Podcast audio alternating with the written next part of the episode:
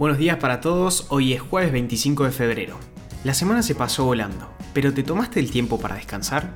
Además de dormir, hay otras formas para descansar. Quédate hasta el final para conocer los beneficios del descanso.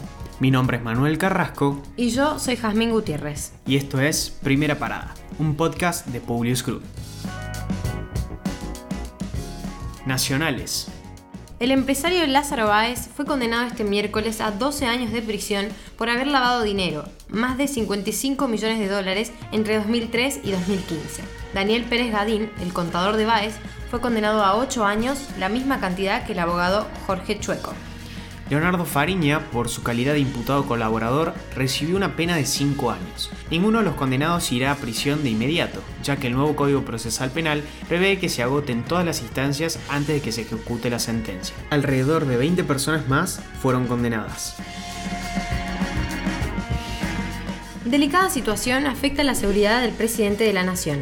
Alberto Fernández cierra su viaje de Estado en México el día de hoy en la ciudad de Guerrero. Dos grupos paramilitares locales cercanos al narcotráfico amenazan con perpetrar una masacre entre ambos. López Obrador ordenó reforzar la seguridad para evitar un incidente al momento de la ceremonia que compartirá con el jefe de Estado argentino. Crece la lista de vacunados privilegiados en las provincias. Aseguran que hay casos en Santa Fe, Jujuy, Santa Cruz, Formosa, La Rioja y Chubut. El gobierno realizará un monitoreo de la situación.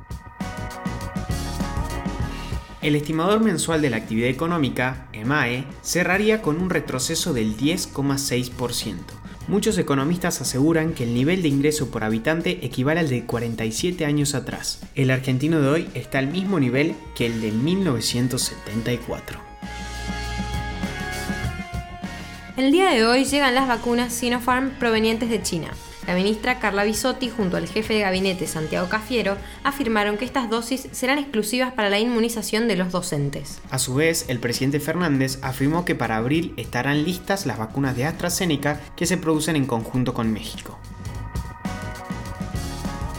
La imagen del presidente en niveles mínimos en 19 de las 24 provincias. La Administración Nacional intenta recuperarse del fuerte impacto que generó el escándalo de los vacunados VIP en la credibilidad de la gestión oficial. Intentarán crear una comisión que estaría integrada por representantes de UNICEF, la Defensoría del Pueblo de la Nación, la Comisión Nacional de Inmunizaciones, el Congreso de la Nación, el Comité de Bioética y la Organización Panamericana de Salud con el fin de crear transparencia en la vacunación. Internacionales. Maduro ordenó la expulsión de la embajadora de la Unión Europea en Venezuela. Desde el continente europeo afirman que esto solo provocará que el aislacionismo a Venezuela se profundice.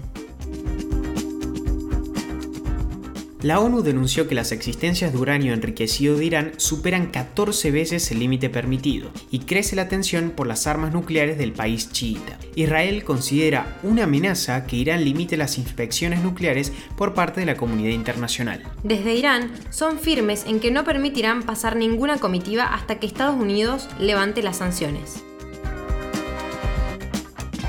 El Bitcoin cayó un 13% el martes hasta situarse en torno a los 46.800 dólares, cayendo desde el récord de 58.300 dólares alcanzado tan solo dos días antes. Este miércoles su precio repuntó de la mano de la promesa del estímulo fiscal estadounidense y ronda los 50.000 dólares nuevamente. Bill Gates no recomienda el Bitcoin, en primer término por el impacto ambiental que genera, pero también por su alta volatilidad. En una entrevista con Bloomberg afirmó, Sí, creo que la gente se deja llevar por estas manías, así que no soy alcista con el Bitcoin. Y mi pensamiento general sería que, si tienes menos dinero que Elon, probablemente deberías tener cuidado, comentó. Ghana fue el primer país en recibir las vacunas financiadas por el dispositivo COVAX. La OMS y UNICEF comunicaron que esta tanda forma parte de una ola de vacunas destinadas a los países de bajos ingresos. Alemania y Bélgica incautaron 23 toneladas de cocaína oculta en contenedores de dos puertos europeos. El hecho se clasifica como un golpe histórico al narcotráfico, ya que nunca se había interceptado un cargamento tan grande. Ahora sí, te contamos algunas formas de descansar sin dormir y sus beneficios. Escuchar música ayuda mucho con el estrés. Darte un baño siempre es mejor antes de dormir, porque relaja el cuerpo y la mente. Leer lo que sea, lo que más te guste, además de estimular tu mente de una forma divertida, te ayuda a cambiar de actitud y mejorar el humor. Meditar trae muchos beneficios para la salud y aumenta tu productividad. Hacer ejercicio libera el estrés y te da más energía para encarar el resto del día. Ahora sí, tómate un rato para descansar y nosotros los despedimos por hoy. Gracias por escucharnos. Esperamos tus sugerencias en nuestro Instagram, publius.com.ar o en nuestro Twitter, publius-group. Los esperamos mañana en el próximo episodio de Primera Parada. Que tengan un muy buen día.